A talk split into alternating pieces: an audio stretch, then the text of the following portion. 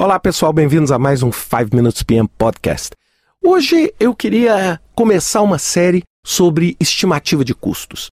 E por que, que eu queria falar sobre esse assunto? Né? Eu recentemente terminei minha certificação como CCP, Certified Cost Professional, da ACE, Association for Advancement of Cost Engineering, e outro dia meu grande amigo Aldo Matos fez um blog super interessante sobre estimativa de custo, voltada mais para a parte de construção, etc. E eu quis aqui tornar esse conceito um pouco mais público, não é não só para os profissionais de construção, mas para que você aprenda os tipos de análise que você pode fazer para estimar o custo do seu projeto.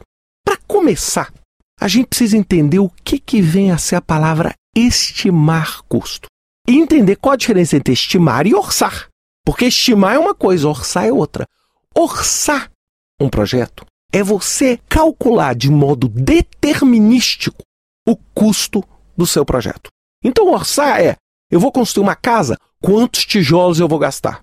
Quantos metros quadrados eu vou ter que pintar? Quantas lâmpadas eu vou ter que instalar?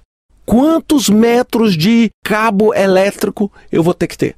Então eu vou detalhando.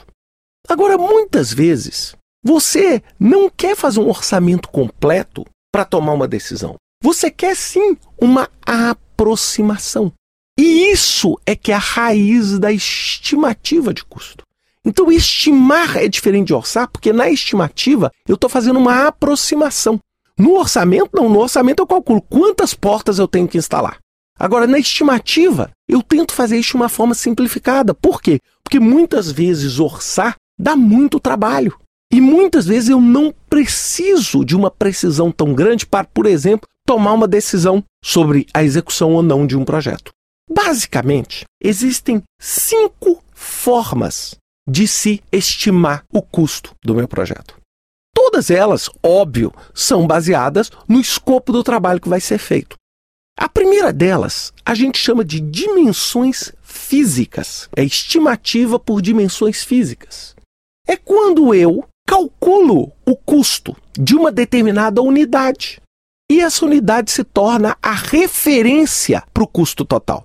A forma óbvia e, sem dúvida nenhuma, mais comum de todo mundo ver é você estimar o custo de um apartamento, por exemplo, pelo metro quadrado.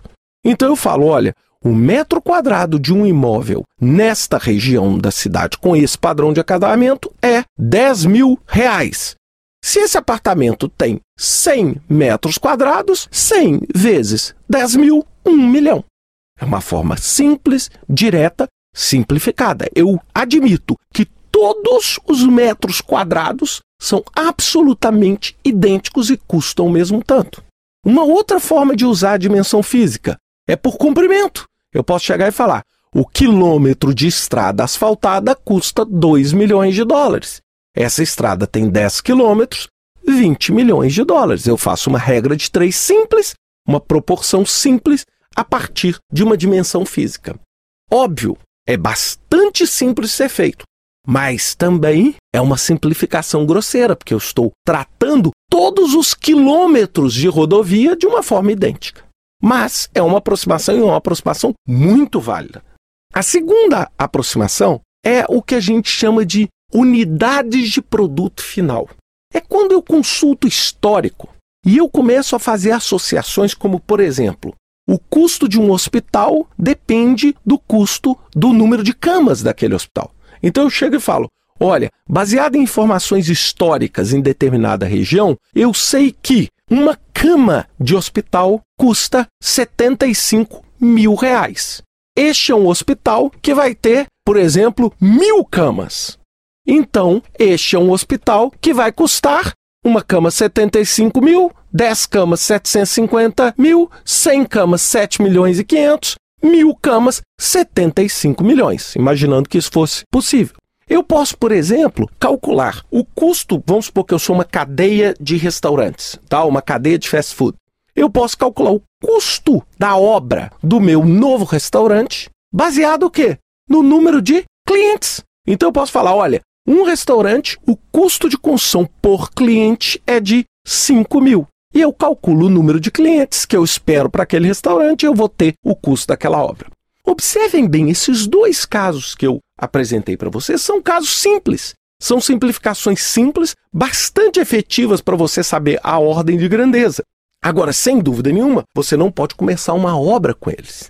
Na semana que vem, eu vou falar sobre fator de capacidade, eu vou falar também sobre fator de proporcionalidade e modelos paramétricos e redes neurais, onde você também pode, de uma forma um pouco mais sofisticada, determinar o custo do seu projeto. Lembrando sempre, estamos falando de estimativas e não de orçamentação.